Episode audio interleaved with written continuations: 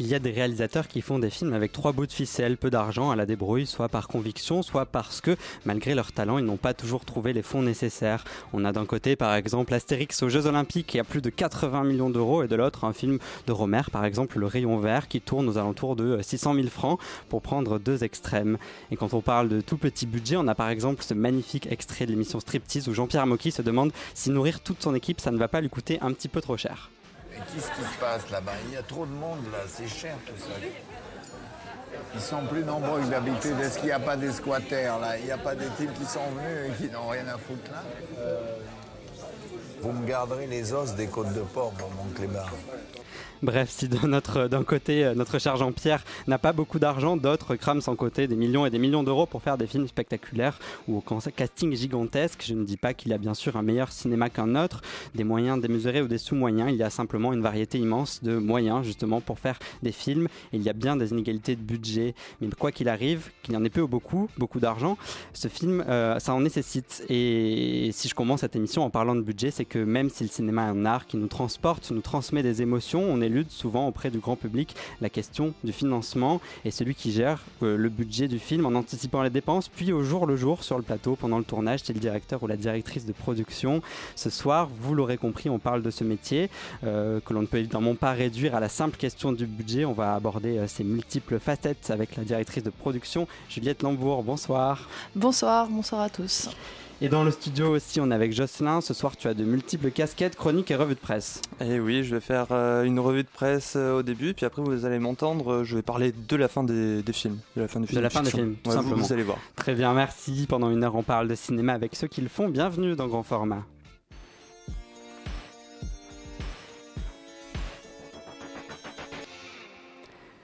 Bonsoir Juliette Lambourg, vous êtes euh, directrice de production pour le cinéma. Est-ce que, en, quelques mots, pour ceux qui nous écoutent et qui ne connaissent pas nécessairement votre métier, vous pourriez en, parler rapidement?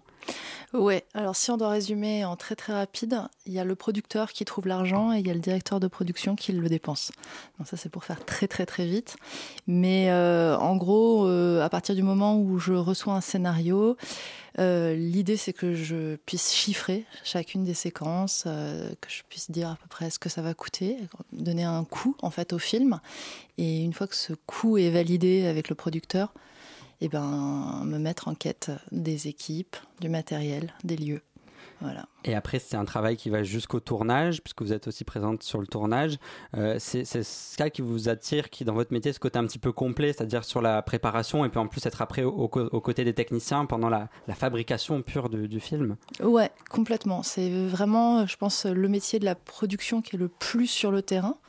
Euh, parce que effectivement, il y a une fois qu'on a tout préparé, que tout est prêt, en fait, il faut continuer à suivre euh, le film. Et puis, euh, et puis, en fait, un film, bah, chaque film est très différent. Donc, il y a, et puis chaque journée, chaque défi, il faut pouvoir trouver des solutions pour, pour, pour pallier peut-être à des choses auxquelles on n'avait pas pensé. Une demande de dernière minute du réal, du chef op, du chef d'éco. Et puis, il bah, faut toujours un peu tenir son budget. Il faut avoir en fait une vision globale du film, j'imagine, et bien connaître chaque poste pour savoir si telle dépense va être justifiée ou, être toujours dans la, peut-être dans la discussion avec les différents chefs de poste. Moi, en tout cas, je pense qu'il faut avoir une grande confiance euh, dans les personnes qu'on choisit dès le départ. Et c'est en prépa hein, que tout, se joue. C'est-à-dire que chaque corps de métier, euh, d'une certaine manière, est quand même responsable d'un budget. C'est-à-dire que personne n'est euh, à l'abri de savoir si le film a de l'argent ou pas d'argent ou moyennement de l'argent. Et c'est toujours là-dessus où il y a toujours un petit peu de, discussion, mais, euh, mais en tout cas, effectivement, euh, il faut prendre des décisions à des moments où tout le monde va dire bah, il nous faut ça, il nous faut ça, il nous faut ça, et des fois, il faut trancher. c'est un peu, c'est votre rôle de, trancher. Comment, si on revient un petit peu avant, euh, vous est venue l'idée, l'envie de faire du cinéma? Ah, du cinéma, ça arrivait assez tôt. J'étais vraiment, je crois que c'était une de mes premières passions avec le, avec le théâtre. Et, euh, et moi, j'ai eu par contre assez vite envie de faire de la prod, mais bon, c'était un peu vague. En tout cas, quand j'étais à la fac, j'étais à Paris 3 et, euh, j'ai fait euh, et je suis allée jusqu'à la maîtrise et, et c'était c'était très enrichissant. Et puis surtout, moi, c'était à l'époque où il y avait aussi pas mal de profs qui étaient aussi producteurs et qui, moi, je faisais plutôt de l'économie du cinéma. Enfin, c'était ça qui m'intéressait le plus. Euh, et, c'est comme ça que ça m'a donné aussi encore plus envie euh, d'aller vers la production. Si j'en crois votre CV, un de vos premiers emplois, c'était comme assistante de production chez Partisan. Alors, sur euh, ça- Be Kind Rewind de Michel Gondry. Alors, Alors les premiers, dans les premiers, mon premier stage, euh, c'était dans une société euh, de, de documentaire qui s'appelait Mosaic Film, qui, existe toujours d'ailleurs. Euh, et, et non, et Partisan, non, c'était vraiment un grand hasard, c'est que Ouais. après avoir fait euh, la masterclass de production de la Fémis, euh, j'ai voulu partir euh, faire des stages et comme euh, je me suis dit que bah, à Paris j'en avais déjà fait, bah, je me suis dit pourquoi pas à New York. Mhm. Et voilà, et c'est comme ça que je me suis retrouvée par hasard. Sur une euh, boîte française à New York. en Ouais, fait. voilà. Mais en fait, en fait c'était, euh, j'étais en stage euh, chez, chez une autre société de production qui est liée à Wes Anderson. Et euh, ils étaient en préparation de Darjeeling Limited. Mhm. Et, euh, et bon, bon, c'était pas très intéressant pour être honnête. Ça s'est dit. non, non, mais c'est pas ça. Mais parce que déjà, premièrement, parce que je parlais pas super bien anglais Mhm. et qu'on m'avait, qu'on m'avait mis sur le- les envois de FedEx, ce qui était quand même vraiment pas passionnant. Sur le film de Gondry, du coup Non, Non, sur, sur le, le film, film, de, euh, de Wes Anderson. et, et puis quand j'ai appris que Michel Gondry tournait euh, à New York euh, sur Be Kind Rewind euh, et qu'il y avait deux trois personnes que je connaissais euh, qui pouvaient me connecter euh, dessus, bah voilà, j'ai fait un stage là-dessus et c'était génial. Donc ça c'est une super expérience quand même pour commencer euh, sa carrière sur un film de Michel Gondry, c'est quand même euh, c'est quand même pas mal. Et après vous êtes allé du coup vers la direction de production, qui est quand même un métier qui est séparé, qui est qui est pas le même que celui d'assistante de production. Ah oui, alors moi j'ai jamais fait d'assistant de production Pour le coup, et, euh, et moi je me suis retrouvée tout de suite euh, catapultée directrice de production Mhm. dès le départ, ce qui était d'ailleurs, je pense, euh, et je m'en excuse auprès de tous les techniciens avec qui j'ai travaillé à ce moment-là, un peu compliqué parce que du coup j'apprenais en même temps que je faisais, mais c'était c'était génial, c'était avec Fabien Gorjard qui est un super réalisateur, c'était son premier court métrage produit.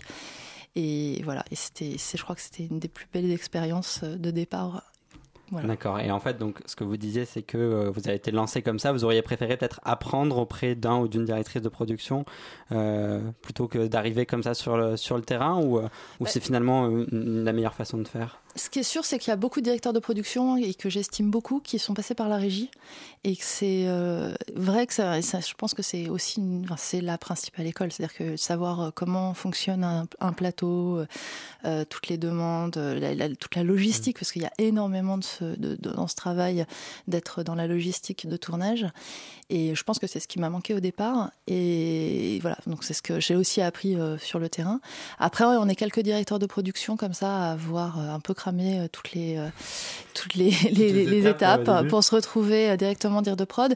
Et on a euh, aussi cette particularité d'avoir peut-être aussi une sensibilité artistique qui était très développée dès le départ.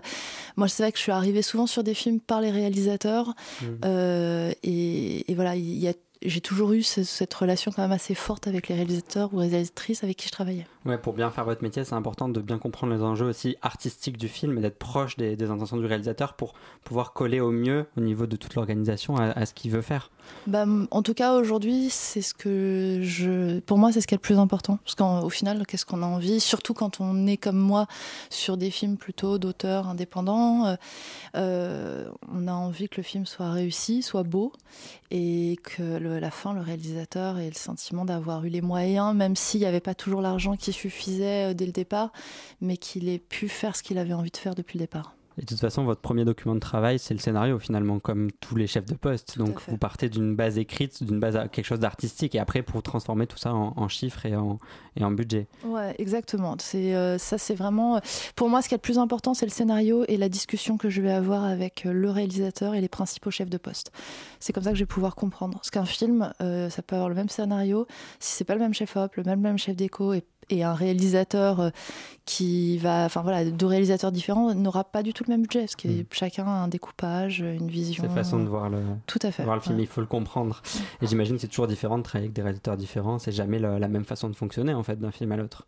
Bah, il y a le côté, oui, c'est ça, de d'avoir le sentiment qu'à chaque fois qu'on démarre un nouveau film, on a l'impression d'être de tout remettre à zéro, de, de, de, de plus connaître son métier. Enfin, j'exagère, mais de, en tout cas de tout réapprendre. Réapprendre. Et, euh, et je pense que les gens qui veulent, qui, ont des recettes pour refaire les films toujours de la même manière, bah, c'est là où des fois on s'ennuie et ça pêche un peu. et plus il y a de moins, moins c'est intéressant. Euh, est-ce que, euh, on parlait tout à l'heure, vous avez commencé sur du court métrage. Est-ce que vous pourriez revenir à du court métrage avec des budgets plus modestes? Est-ce a quelque chose qui pourrait vous attirer maintenant ou alors vous êtes passé au long et le court c'est derrière vous? Alors moi j'ai adoré faire du court métrage et, euh, et, même en passant au long, euh, j'ai continué à en faire à un moment. Après ce qui, ce qui est vrai c'est qu'en en fait quand on est euh, directeur de production, un, un, court métrage ou un long métrage ça prend toujours beaucoup beaucoup de temps et un court métrage, moi ça me prend jamais moins de trois mois. Donc c'est quand même une très longue période et aujourd'hui pour moi c'est assez compliqué de dire que si jamais je prends un court métrage qui va me prendre trois mois, c'est que je vais refuser plusieurs longs métrages mmh. à ce moment-là. Donc c'est vrai que c'est compliqué.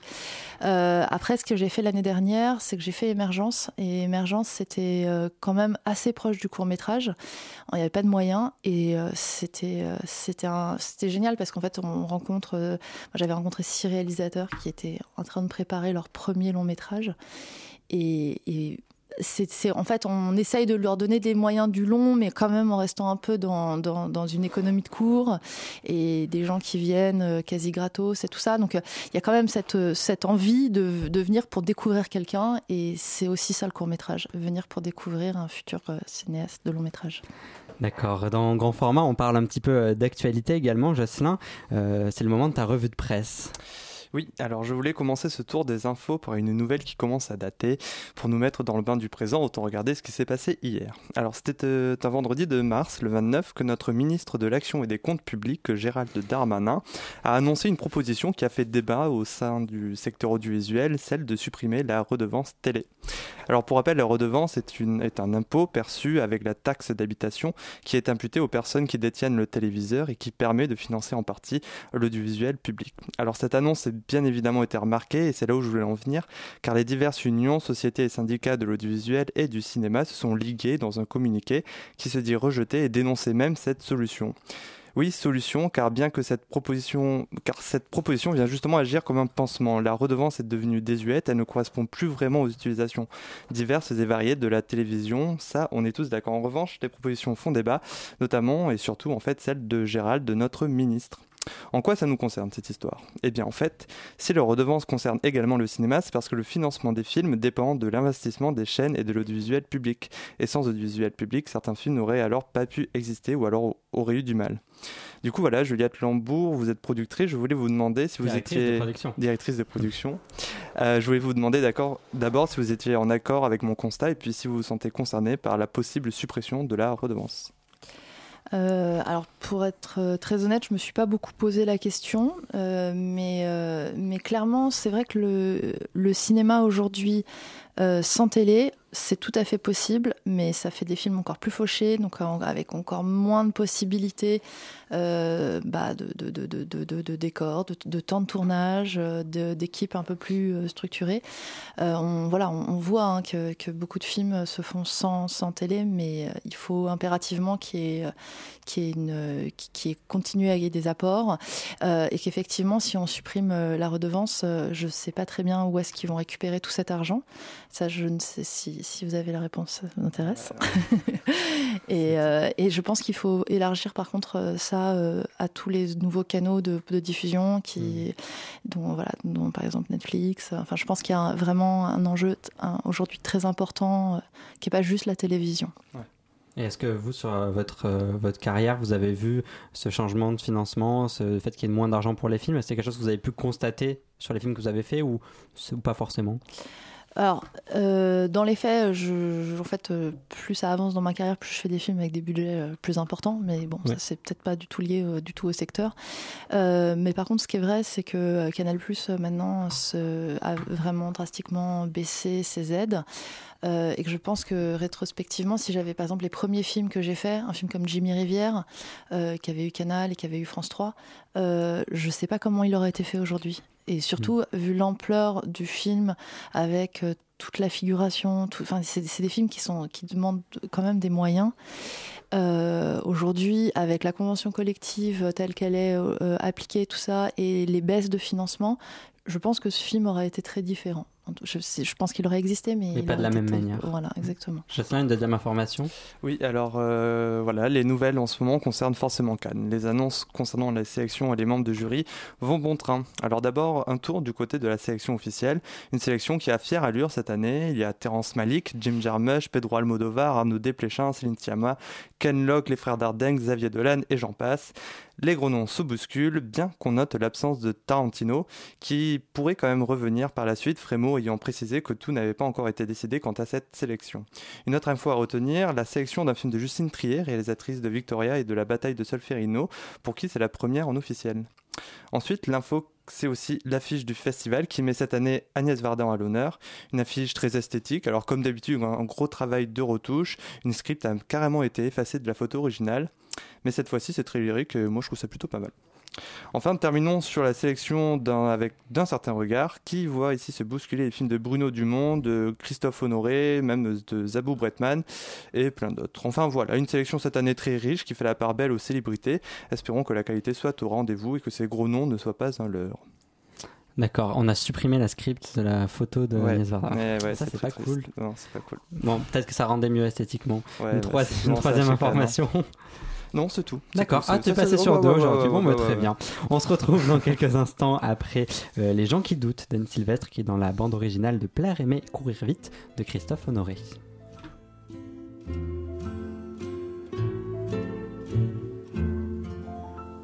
J'aime les gens qui doutent, les gens qui trop écoutent leur cœur se balancer. Les gens qui disent et qui se contredisent et sans se dénoncer. J'aime les gens qui tremblent, que parfois ils nous semblent capables de juger. J'aime les gens qui passent moitié dans leur godasse et moitié à côté. J'aime leurs petites chansons,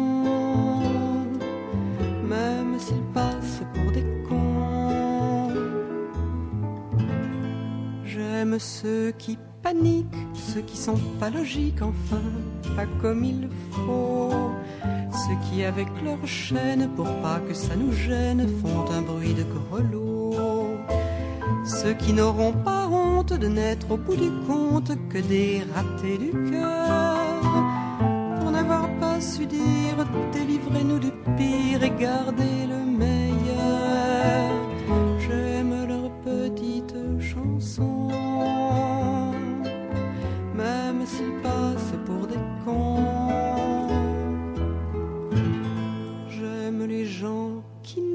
S'approprier les choses, encore moins les gens. Ceux qui veulent bien être qu'une simple fenêtre pour les yeux des enfants. Ceux qui sans oriflamme et daltoniens de l'âme ignorent les couleurs. Ceux qui sont assez poires pour que jamais l'histoire leur rende les honneurs. J'aime leurs petites chansons,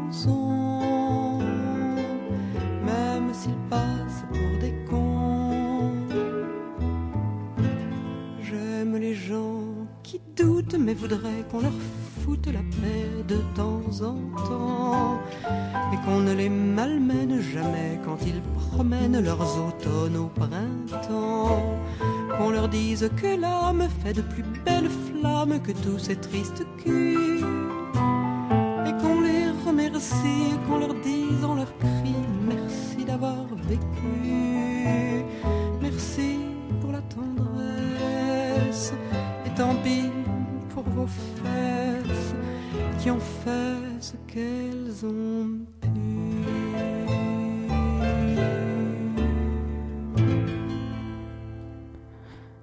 Vous écoutez Grand Format sur Radio Campus Paris. Nous sommes toujours avec la directrice de production Juliette Lambourg. On va parler euh, d'une autre euh, partie de, de, votre travail, notamment de la, la gestion du plateau. J'imagine qu'une fois qu'on est sur le plateau en tournage, tout se passe pas nécessairement toujours comme, euh, comme prévu en prépa.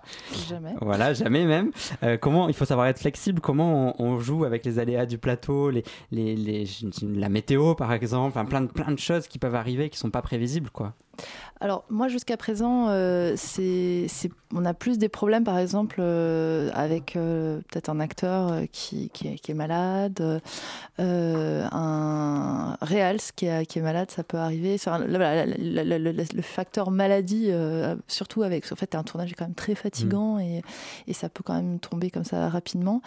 la pluie, tout ça, c'est vrai que quand on n'a pas des masses de moyens, bah on, s'adapte. Hein, on change un peu la mise en scène en fonction. C'était sur une séquence comme ça où on tournait euh, Corporate et euh, de Nicolas Siol et à la, par la fenêtre en fait euh, on voyait la pluie tomber et c'était assez joli. donc on lance la scène. En fait la pluie en l'espace de deux secondes s'est transformée en neige mais monstrueuse.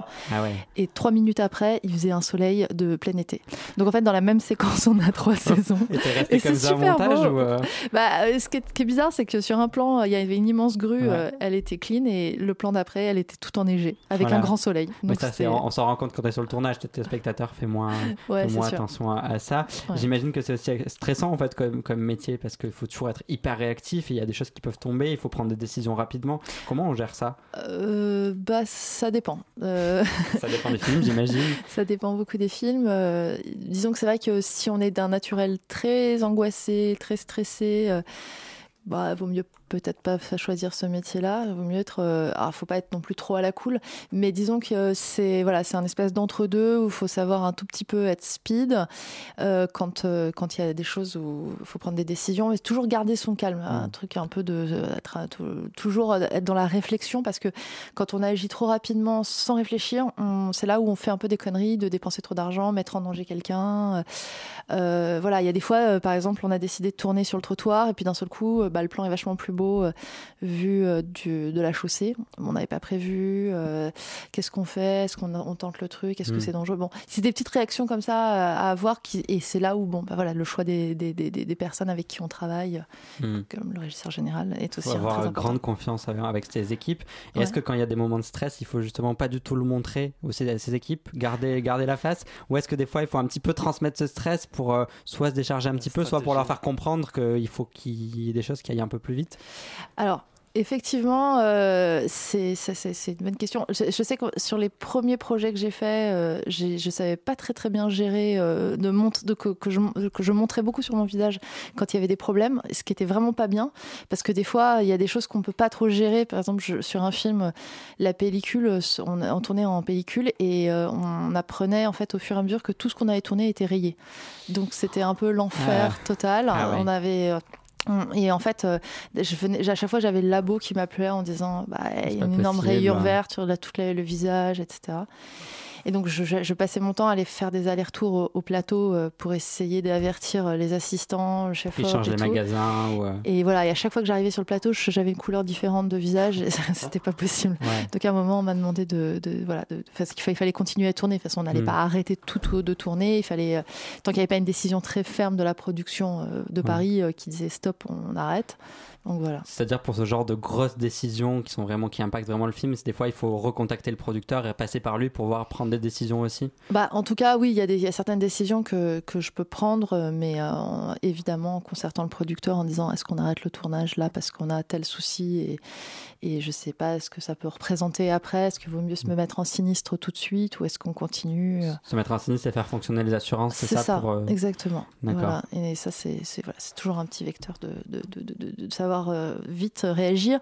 Et, euh, et, après, non, ce qui est sûr, c'est que plus un réalisateur et son équipe ils sont déjà très stressés, eux, par plein de, de choses, si le directeur de production arrive tout le temps hyper stressé par rapport à différentes problématiques qui ne peuvent pas être réglées dans la minute, mieux vaut savoir l'intérioriser. attendre un petit peu. en fait, finalement, vous faites aussi un petit peu le lien entre la production et les techniciens. Est-ce que c'est un équilibre qui est parfois difficile à trouver, de se placer entre la, production et, les techniciens ou, pas? Ou est-ce que ça, ça roule comme ça? Euh, bah, ça dépend, ça dépend des productions, ça dépend des films. Euh, la plupart du temps, on est, euh, on est assez cohérent en fait entre le directeur de production et le producteur ou la productrice. Et dans ce cas-là, bah, ça se passe bien. Puis, en fait, à partir du moment où on, a une on prend une décision, c'est souvent une décision commune. Quand c'est plus compliqué entre le directeur de production et le producteur ou la productrice, euh, là, ça devient beaucoup plus compliqué à gérer. Parce que là, c'est-à-dire que soit on se met à faire des choses qu'on n'avait pas envie de faire et du coup, ça se retourne contre nous, hein, parce qu'il y a un moment, il y a toujours ce problème-là. Euh, soit on se met à dos la production et on est là quand même, on est quand même le bras droit du producteur hein, sur un tournage. Donc euh, voilà. Donc à un moment, il faut que ce soit quelque chose de, concerté. C'est pour ça que c'est important qu'il y, ait un dialogue entre le directeur de production et, le, producteur pour que euh, à un moment le producteur ait, juste à, être assuré par, euh, par son bras droit sur le tournage pour que lui euh, assure les intérêts de la production et du film. Vous avez par exemple travaillé un certain nombre de fois avec Kazakh Productions, par exemple sur L'amour propre de Nicolas Silol, Jimmy Rivière ou Corporate. Est-ce que du coup il y a vraiment une notion de confiance qui se crée entre la direction de production, donc vous et le producteur? C'est important cette notion de collaboration et de fidélité? Ah oui, Bah, euh, c'est vrai que euh, Jean-Christophe Raymond, euh, c'est, bah, ça fait partie de ces producteurs qui m'ont fait confiance dès le départ. il y a, voilà, c'est, et ça, ça, s'est toujours extrêmement bien passé. Et en plus, notre, nos collaborations ont évolué, parce que le, premier film qu'on a fait ensemble, c'était Jimmy Rivière, c'était son premier long métrage, c'était mon premier long métrage de cinéma pour moi. Et, et après, et après, on a fait un court métrage. Donc voilà, j'avais déjà fait un long, enfin, j'avais déjà fait deux, deux, deux longs, et, et en fait, euh, on a fait un court métrage ensemble. Et puis il y avait un truc aussi où avec Nicolas Siol et, Jean-Christophe, ça s'était vraiment bien passé sur le court. Donc on s'est dit, bah, continuons sur le long. Et ça s'est encore mieux passé. Donc voilà. Euh, comment aussi Est-ce que des fois vous avez refusé des films parce que pour des raisons, par exemple, vous saviez que ça pouvait pas marcher avec tel producteur, même si vous adoriez le film, ou, ou l'inverse, euh, un mauvais film et vous adorez le producteur. Est-ce qu'il y a des choix aussi, même avant même de faire le film et de vous lancer dans l'aventure, vous vous dites ça, ça risque de pas être pour moi? Ah oui, bien sûr. ça, arrive, ça arrive très souvent que je me dise euh, non, ça, ça marche pas. Euh, euh, je sens que je vais pas être accompagnée. Je sens qu'on va me laisser trop seule face à des gens qui vont qui feront aucun compromis. que ça va être, je vais être le fusible. En fait, il y a, y a, un côté un peu fusible hein, dans le directeur de production pour quand un producteur et un réalisateur, par exemple, s'entendent pas du tout sur la question de l'argent. C'est-à-dire qu'ils peuvent s'entendre très très bien sur plein d'aspects esthétiques mais euh, sur le financier, euh, voilà. Moi, je sais que j'aime pas trop euh, être dans cette position. Il y a des mm. dires de prod, je pense qu'ils n'ont vraiment rien à faire et ils sont là, ils lâchent rien et ils sont dans une relation où ils seront toujours pour les intérêts de la production. Mm. Donc voilà, on fera le film tel que tel que, la production le, veut, tel que la production le veut. voilà, moi j'ai du mal à, à, travailler dans ce sens-là parce que c'est souvent des relations assez conflictuelles et pas très agréable.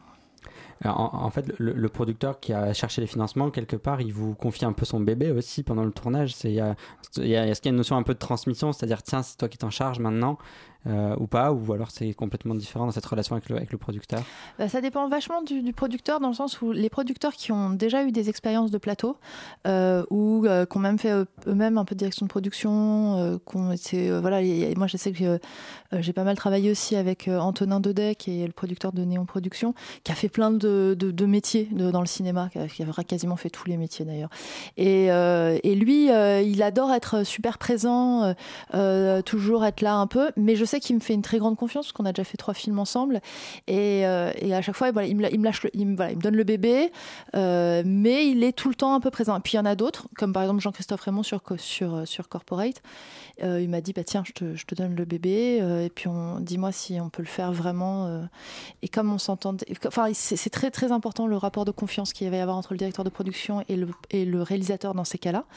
Et c'est ce qui s'est passé et à partir de là en fait moi je, je le tenais au courant quand même souvent pour lui expliquer euh, ce qu'on était en train de faire, ce qui se passait, les décisions qu'on prenait.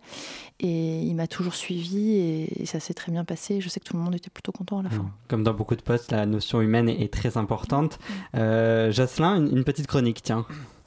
Ah ben c'est parti pour ma chronique. Moi, j'avais envie de parler de la fin donnée aux histoires, aux intrigues, au cinéma, car c'est quand même un élément important qui compte pour beaucoup dans notre appréciation d'un film. Une conclusion réussie peut tout sauver et apporter ce soubresaut qui pouvait manquer au reste de l'intrigue, alors que alors qu'au contraire, une mauvaise fin peut être source de déception et nous conforter dans la mauvaise opinion que nous nous faisons du film. On a tous par exemple en tête l'abominable fin des films Harry Potter, vous savez cette séquence dégoulinante de sentiments où nos héros se retrouvent des années après accompagnés de leur mioche sur le chemin de la voie 9 3 quarts. Des plans qui rendent le gâteau indigeste, des plans qu'on préférait n'avoir jamais vus. Théo est d'accord avec ah oui, Harry Potter carrément. Alors voilà, la réussite d'un film est essentielle et pour moi, elle dépend de deux facteurs. Le premier, c'est un peu le facteur du dénouement. Oui, un film peut se garder d'expliciter même son histoire et ainsi laisser ses spectateurs dans un désarroi interrogatif. Là, on pense forcément à David Lynch et ses diverses fins ouvertes, notamment pour Mulholland Drive, où clairement tout ce qu'on pense avoir compris se retrouve mis en question. Il aime nous larguer comme ça dans un nuage d'interminables questions. Au contraire, donc, il y a ces films qui aiment choyer leurs spectateurs avec un véritable dénouement, qui donne une conclusion à l'intrigue, qui sait répondre aux interrogations soulevées tout du long, et permet à son spectateur de s'en tirer avec, en ayant cette impression de satisfaction. Là, je pense à des films à mystère, comme à ce Hitchcock, où l'un des plus emblématiques se trouve être Psychose. Dans cette fin, un personnage se trouve littéralement à tout raconter dans les moindres détails, une fin qui a justement été critiquée par sa façon de tout raconter, et presque trop. Mais il y a une autre façon d'envisager les choses, car la fin peut être ouverte ou fermée, elle n'aura pas la même portée si elle nous permet d'envisager un avenir paisible ou au contraire un futur apocalyptique. C'est un peu le facteur du bonheur en soi. Les fins qui se terminent bien, c'est ces fins hollywoodiennes qu'on connaît tous et qui peut s'illustrer avec Grease, un film musical de Randall Kleiser de 72. Et si la conclusion ne fait aucun doute, les deux amoureux s'envolent dans les cieux, vers les cieux, leur amour va de soi, un avenir radieux leur est assuré. Après avoir vu un film comme Grease, on est super content, on a confiance en la vie, on a envie de chanter, de courir, enfin pour les plus téméraires. Au contraire, il y a une fin, il y a ces fins qui se terminent mal et arrivent et qui souvent partage cette idée d'une idée de la mort symbolique ou littérale, en tout cas cette idée que l'existence n'a finalement aucun sens, que vraiment l'humanité n'est que monstruosité, ces fins ne laissent présager aucun espoir, le futur n'est que sombre. Ici, je vais prendre un exemple facile, mais qui illustre cette idée d'un défaitisme total, c'est-à-dire la fin du tombeau des Lucioles. Je ne sais pas si vous l'avez vu, mais il s'agit clairement du film ou d'un des films les plus tristes et le plus déprimant de tous les temps. Je valide. ben voilà, sans vraiment dévoiler l'intrigue, la fin d'un pessimisme absolu. La dernière image est une des plus abominables qui soit, et je peux vous dire que lorsqu'on revient à la réalité après avoir vu ce tombeau des Lucioles, la vie semble si atrophiée que la seule solution pour les plus sensibles d'entre nous, ça doit bien être de se donner la mort. Oui, il y a des films qui donnent comme ça envie de se tuer. Le tombeau d'illusion en fait partie. Et non, ne montrez pas ce film à vos gosses. Le fait qu'il soit fait d'animation est un leurre absolu. Enfin, revenons-en à mon histoire. Je disais donc qu'il y a deux façons d'envisager les fins. Celle qui consiste à la voir sous l'angle des réponses données à l'intrigue et celle qui consiste à envisager la fin sous l'angle de sa positivité ou de sa négativité. Certains vont préférer les fins ouvertes, d'autres les fermer, certaines personnes évitent les fins malheureuses, tandis que d'autres ne supportent pas les fins qui, se terminent bien. Selon cette catégorisation, toutes les conclusions ne peuvent satisfaire le plus grand nombre. Mais alors je me demande, Finalement, existe-t-il une fin qui puisse convenir à tout le monde? Une fin qui saurait conjuguer mystère et réponse, bonheur et malheur, une fin qui parvienne à transmettre à peine ce qu'il faut pour que le spectateur puisse construire sa propre interprétation? Et en fait, devinez quoi? Bah, Je n'ai clairement pas inventé l'eau chaude, car oui, bien sûr que ce genre de conclusion existe. Et bien souvent, elle consiste à donner quelques éléments mystérieux que le spectateur interprète selon sa propre vision. Qui ne s'est jamais disputé sur la signification du dialogue final de Shutter Island de Martin Scorsese, ou qui n'a jamais fait des théories concernant la fin de Twin Peaks de David Lynch, ou qui n'a jamais débattu concernant le sens à donner à la fin de l'Odyssée de Pi. Des fins donc révélatrices de notre regard sur le monde, de nos croyances, de nos valeurs, de notre idéologie, mine de rien, c'est quand même assez fort car ça en dit long sur la capacité du cinéma à se faire le miroir d'une société et à révéler des choses sur nous-mêmes. Merci Jocelyn, on se retrouve dans quelques instants après Listens to Kill, qui est la BO du film Permis de tuer en français, euh, un James Bond, et c'est composé par Gladys Knight.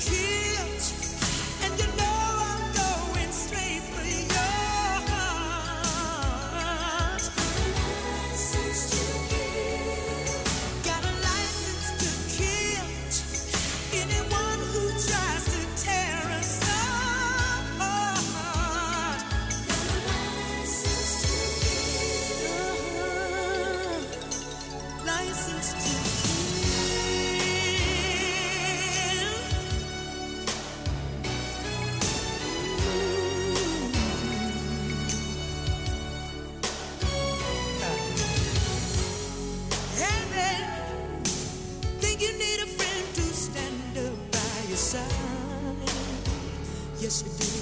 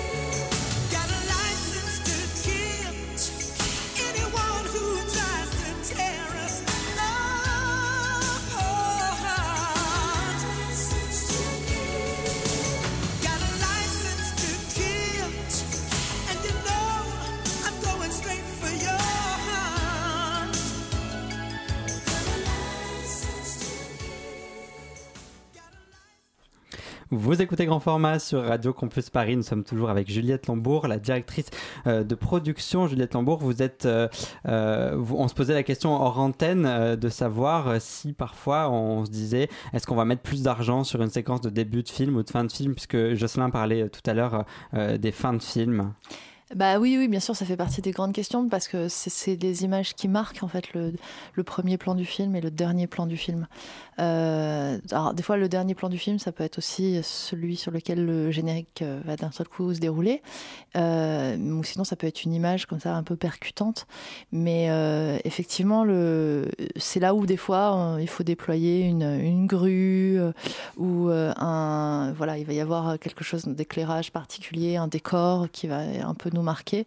Mais c'est pour avoir cette image forte en tête.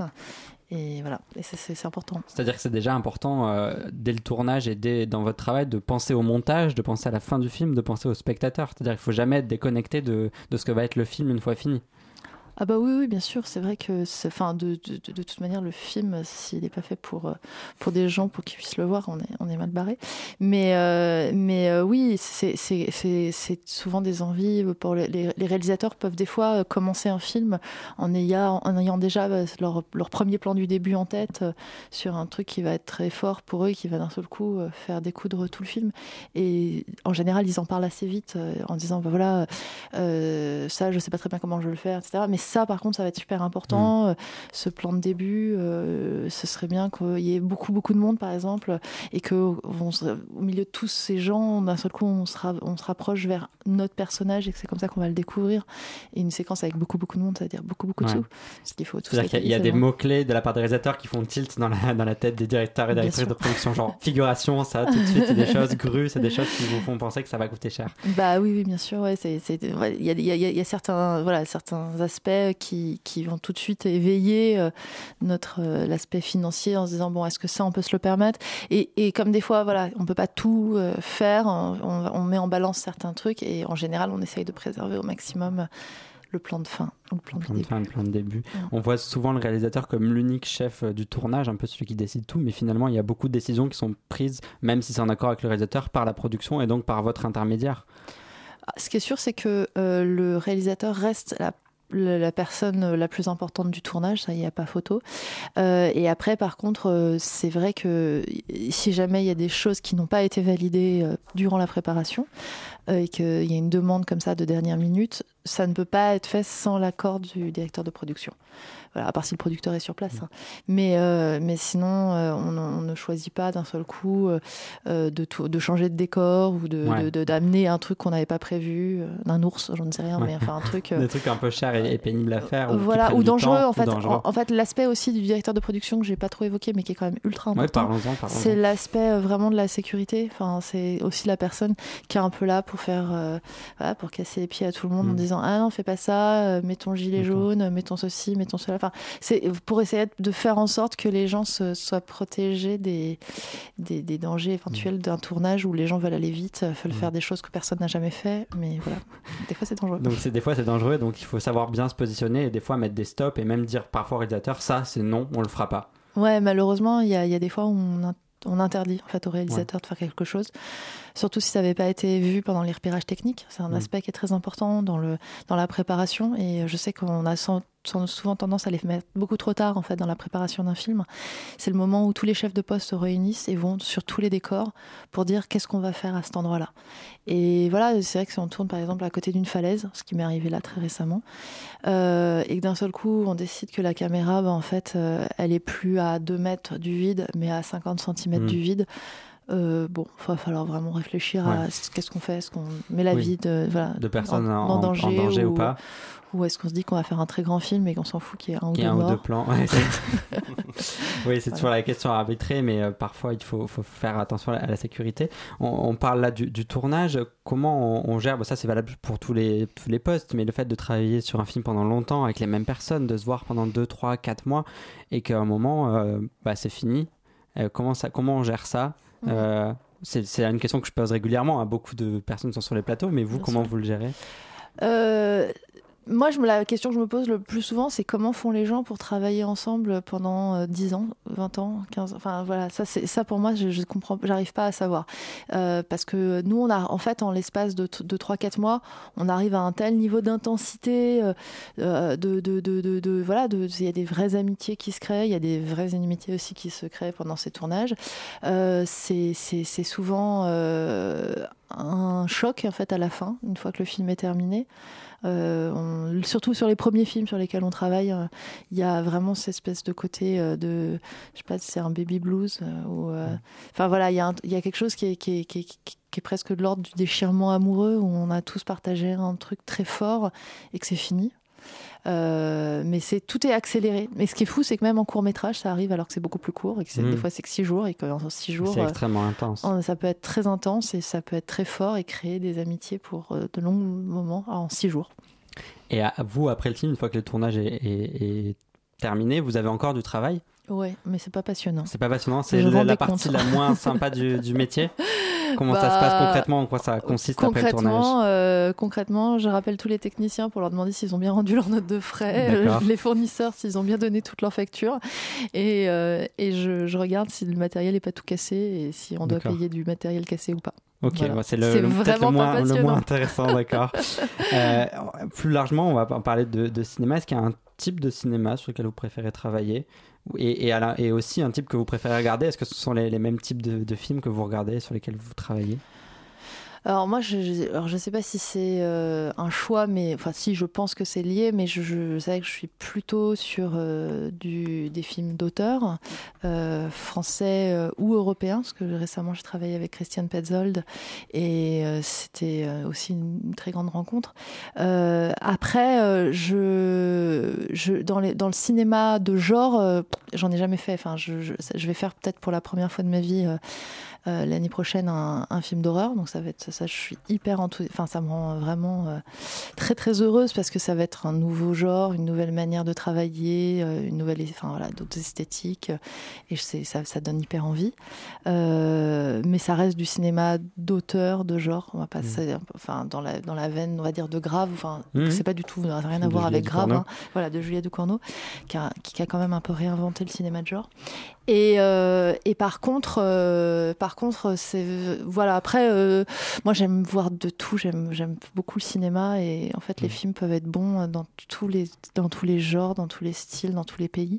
Donc, j'aurais tendance à pas tellement euh, cataloguer, quelque chose. les films. Est-ce que vous pourriez vous dire, j'ai envie de faire un film 40 millions d'euros, 50 millions d'euros Non. Non, ça vous plairait pas ça Trop de, non, pourquoi pas... trop de, trop de stress, je, trop de pression Non, je pense que personne me confierait 40 ou 50 millions ah bon d'euros pour l'instant. Ah, parce qu'il faut attendre peut-être d'avancer un peu dans la carrière. Euh... Non, mais je pense que c'est en fait c'est des films qui sont faits par des gens qui, euh, qui ont déjà eu accès à, à ces, à ces, à ces tournages-là euh, en tant que régisseur. Enfin, là, il y a vraiment quelque chose qui est souvent très important.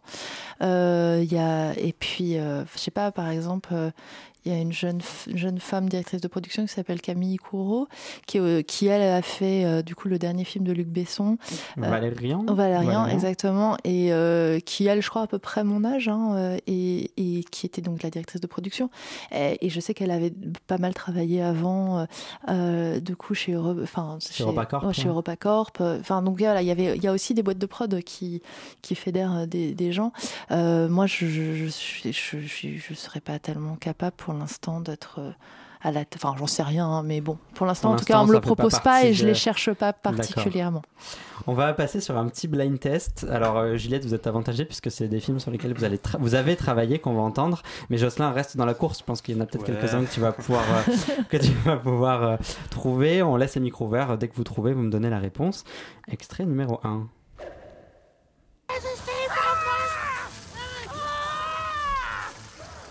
Ok. Nice working with you. Oui, bien sûr, c'était facile. Il y a la petite musique de Ghostbusters derrière avec les personnages fantastiques qui recréent les. C'est un peu trompeur, hein, ouais, euh, ça... du Ghostbusters. Ouais, ah bah oui, t'as raison, j'ai travaillé sur Ghostbusters. tu vois, y il y avait quand même un petit indice du coup. voilà, c'est un film de Michel Gondry qui est sorti en 2008. Euh, on va passer à un deuxième extrait. Euh, deuxième extrait, un film de 2014. Allez, j'en donne beaucoup d'indices permission à tes parents comme ça C'est pas, pas gênant Louis À ton âge, ça te dérange pas. Les deux amis. Les deux amis. Bon, c'est facile, c'est blind test. Bon, si tu veux, je te laisse 10 euh, secondes d'avance, ça te va? Allez, on compte sur 10 secondes. Euh, donc ça, c'est un film qui a, été, euh, qui a été à Cannes en 2015. Vous êtes allé à Cannes avec le, avec le film? Ouais. ouais. ça fait quoi d'accompagner un, un, film à Cannes? Oh, bah, c'est, ça fait toujours euh, très très plaisir parce qu'on se dit que d'un seul coup ça va donner de la lumière sur le film euh, et ça va lui permettre de rencontrer euh, plus, le plus de monde possible. Alors après, Louis Garrel, c'est quelqu'un qui attire déjà beaucoup la lumière, donc on était, on était, on était, on se rassurait sur le fait qu'il allait, qu'il allait de toute manière avoir un bon accueil. après, il est, je crois qu'il a pas mal de détracteurs aussi, et puis le scénario était hyper bien, donc on va aller voir ce que, voilà, il fallait. Je pense que pas mal de gens attendaient aussi de savoir euh, ce que ça allait donner ensuite. Il était en quelle sélection? Il était euh, à la semaine de la critique. Donc voilà, et c'était euh, c'était un très ouais, c'était un c'était un chouette moment, une belle fête après. voilà, c'est des moments c'est des moments ouais qui en tout cas quand on a fait un, tous un tournage et qu'on termine à Cannes, bah ça donne ça donne un petit, un petit plus. Et c'est le côté de retrouver l'équipe à Cannes quelques mois euh, après la fin du tournage aussi, le fait de se retrouver tous ensemble C'est fort ça aussi? Alors on n'était pas tous là, il y avait quand même euh, une, il y avait une petite partie on va dire. Mais, euh, mais oui, oui, oui, c'est vrai qu'on est un peu fiers, on, est, on a l'impression d'être d'être nous-mêmes en train de, soulever la palme d'or alors qu'on n'est même pas dans la sélection officielle, mais il y a un côté, un très, côté content. très content. On passe sur un troisième extrait, c'est juste de la musique.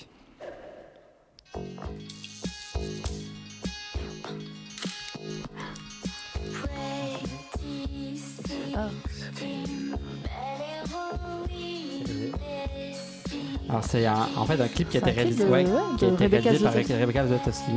Mais comment tu sais que j'ai bossé dessus? Ah bah il y, y, a un CV en ligne que ah, j'ai trouvé, j'ai fouillé partout. tu voulais pas voir l'information Non non super, non non c'était la, c'est la seule et unique fois où j'ai fait un clip. Voilà, c'est difficile, euh, c'est différent de faire un clip euh, par rapport à un long métrage ou un court métrage? Euh, bah écoute là c'était quand même une expérience rigolote. Rebecca n'avait pas encore réalisé, donc elle n'avait pas encore fait Belle Épine, et Rebecca avait écrit mon le film mon film de fin d'études à la Fémis, donc on, on se connaissait de là. Et elle m'en avait parlé en me disant que ça serait chouette qu'on le fasse ensemble. Et c'était, euh, je sais pas, ça, a été, ça, ça s'est tourné sur euh, une nuit, un truc comme ça. Et c'était, c'était plutôt, ouais, c'était, c'était, c'était, c'était super. Après, c'était, on n'était pas nombreux. Enfin, il y avait un, c'était une toute petite équipe. Ouais, faire du clip, c'est quelque chose qui pourrait vous intéresser d'en, refaire ou pas ou... Parce que là, pour le coup, on parlait de courts métrages qui prennent beaucoup de temps. J'imagine qu'un clip, euh, vous pouvez travailler quoi, une semaine, deux semaines dessus et.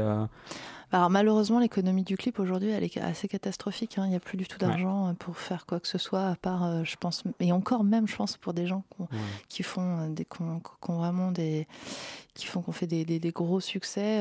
je je sais je sais pas comment ça se passe aujourd'hui de faire du de faire des clips.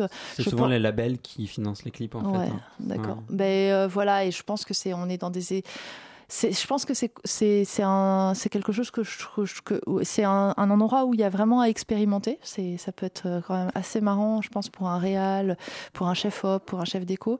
Je pense que pour un dire de prod, ça doit être assez douloureux parce qu'il n'y a pas beaucoup d'argent, il y a beaucoup de demandes puisque c'est là où on peut se dire qu'on peut faire un peu ce qu'on veut. Faire un stade de liberté fou. Voilà. Après c'est pas très long effectivement, mais euh, on n'a pas beaucoup proposé. On ne m'en a jamais proposé pour être très honnête. Donc euh, du coup, euh, je n'ai pas, j'ai pas une grande expérience en clip. Ça marche. On passe sur l'extrait numéro 4. Moi, avant de rencontrer le Seigneur, j'étais vraiment un garçon côté dans le monde. Ma vie a été mangée par des passions comme la boxe, c'est vrai, le matin, je me levais, j'avais envie de boxer. Le soir, euh, c'était pareil. Euh, Jimmy Rivière. Bravo. Ouais, bravo, Jocelyn, t'as un point. je sais pas comment t'as eu l'info. Hein, vraiment, vous l'avez pas vu, chers auditeurs, mais euh, il y a une petite, un petit passage d'information. Alors, c'est un film de Teddy Lucie Modeste en 2009. Comment ça s'est passé ce film? Ah, c'était arrivé très dessus? Est-ce que c'était un... bah, on s'est rencontrés avec. Bah, c'est d'abord une rencontre avec Jean-Christophe Raymond, euh, et qui, m'en a parlé qui m'a donné le scénario. Et, vraiment moi j'avais fait euh, un téléfilm pour Arte qui donc en format long hein, euh, qui est un film d'Émilie Deleuze mais qui était, qui était un film qui se passait dans un appart quand même pendant quatre semaines. Et là d'un seul coup c'était un film avec une centaine de voyageurs dans un voilà à Grenoble avec un jeune du coup qui voulait sortir de la enfin qui voulait sortir de la boxe pour euh, rentrer dans, la, dans, une, dans sa communauté et devenir évangéliste. Enfin, il y avait beaucoup, beaucoup d'enjeux et surtout dans un domaine où c'est pas facile de pénétrer, de tourner. Euh, il fallait faire venir euh, pas mal de caravanes dans un endroit pour recréer justement euh, un, ce qu'on appelle un camping, c'est-à-dire un endroit où toutes les caravanes, un terrain de voyageurs, où toutes les caravanes des, gens du voyage se retrouvent. Et c'était voilà, c'était c'était euh, c'était des gros enjeux. Euh, on a été très soudés en fait avec la plupart des des gens qui, étaient, qui ont fait ce film. Et ça a été, euh, ça a été euh, une expérience assez difficile par moments, mais très forte. Et, euh, et, on en était très, très heureux à la fin. Et, je pense que Teddy était vraiment très heureux d'avoir fait ce film. C'était important pour lui. On, vous avez travaillé aussi sur un certain nombre de documentaires, enfin quelques documentaires. Euh, je pense par exemple à Wrong Elements. Euh, est-ce que c'est une façon différente de travailler quand on travaille sur de la fiction et sur du documentaire au niveau de la direction de production? Ouais, je pense que c'est des métiers qui sont assez différents, euh, directeur de prod en doc et en, et en long métrage, même s'il y a des, évidemment, il y a toujours la même notion d'argent et de, matériel, tout ça. Mais par contre, sur le travail en préparation, ça, c'est, on, est, on a, on a, il y a presque un aspect. Bon, après sur Wrong Elements, c'était très important, mais il y avait un aspect presque plus politique parce qu'il fallait trouver euh, en fait euh, avoir les bonnes autorisations pour pouvoir euh, approcher des gens qui, avaient vécu des traumas. Enfin c'était pour nous on s'est passé beaucoup par des, des, rencontres avec des officiels avec l'armée avec parce que les, voilà c'était c'était un tournage en Ouganda. Donc c'était assez compliqué parce qu'il n'y a pas beaucoup de tournage en Ouganda aujourd'hui. Euh, donc il y avait tout un travail de préparation sur le terrain qui était important, qu'on a fait que tout à deux avec euh, le, réalisateur, donc euh, Jonathan Little et, moi. Et, c'était, on se connaissait pas avant et on a passé beaucoup de temps ensemble justement pour pour voir où, où, tourner, avec qui, est-ce qu'on allait nous permettre tout ça? Et est-ce que voilà jusqu'à quel point notre film avait du sens aussi à être fait? Donc voilà c'est marrant, vous dites notre film, comme c'est aussi votre film. En fait, vous étiez une petite équipe, peut-être, il y a quelque chose de très, euh, de très intime qui se crée sur des documentaires, peut-être plus facilement, parce que c'est des équipes qui sont plus réduites. On est au contact de, de vraies personnes, pas d'acteurs de fiction. Euh, oui, mais après, euh, ce côté film, enfin, cette expérience partagée, je l'ai quand même en long métrage aussi, parce, enfin, en fiction, parce que je pense que à partir du moment où on s'investit autant sur un film, on a le sentiment que c'est le sien aussi un peu un moment. D'où le fait aussi que quand ça se termine, il y a un petit déchirement. Mais en tout cas, effectivement, le, le, côté en plus petite équipe où les choses se créent. Après, moi, par exemple, sur Long Element, j'étais pas là sur le tournage tout le temps. Enfin, j'étais là juste un peu tout au début quand ça, les choses se sont mises en place. Mais en documentaire, ça n'a pas du tout de sens s'il y a que cinq techniciens, qui a un dire de prod qui soit tout le temps là. Vraiment, là, ça n'a plus aucun sens. Vaut mieux avoir un fixeur ou un, un, régisseur. Fixeur, c'est celui qui trouve les lieux dans les. Voilà, qui va parler avec les gens. Surtout que moi, je ne parlais pas du tout euh, aucune langue euh, en Ouganda, euh, à part un peu l'anglais, et c'était et les gens parlaient pas tous anglais, donc il fallait. donc voilà, donc c'était important. On pourrait justement penser qu'en documentaire, il y a plus de travail finalement sur le plateau parce qu'il y a plus d'imprévus, mais en fait, c'est presque l'inverse en direction de production. C'est plus en préparation qu'on va qu'on va travailler.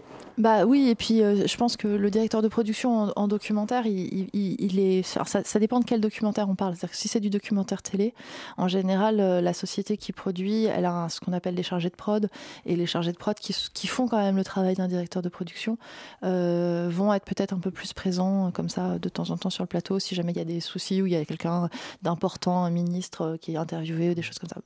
Quand on est sur du documentaire de long métrage où tout n'est pas écrit, tout n'est pas fixé, où c'est pas justement un documentaire un peu avec des interviews, des machins, etc.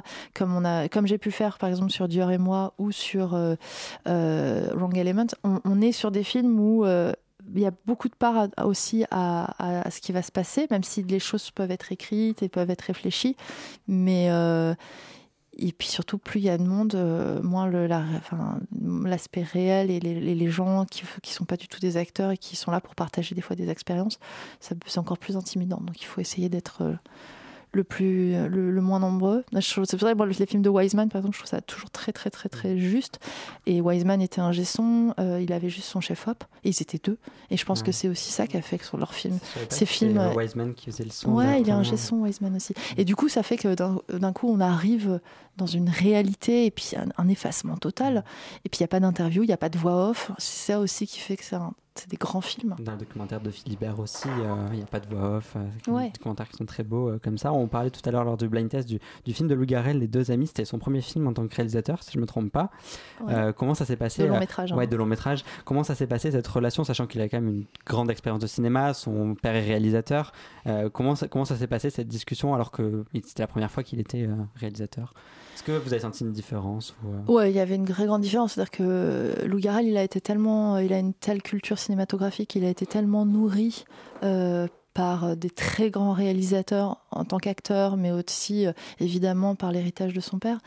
Euh, c'est quelqu'un qui qui sait qui sait pas toujours ce qu'il veut, mais qui sait vraiment ce qu'il veut pas. Et il y a quelque chose où il est il cherche à tâtons, il a il a envie de beaucoup de légèreté et en même temps il a envie d'images assez travailler, euh, des fois envie de quelque chose d'un peu formel.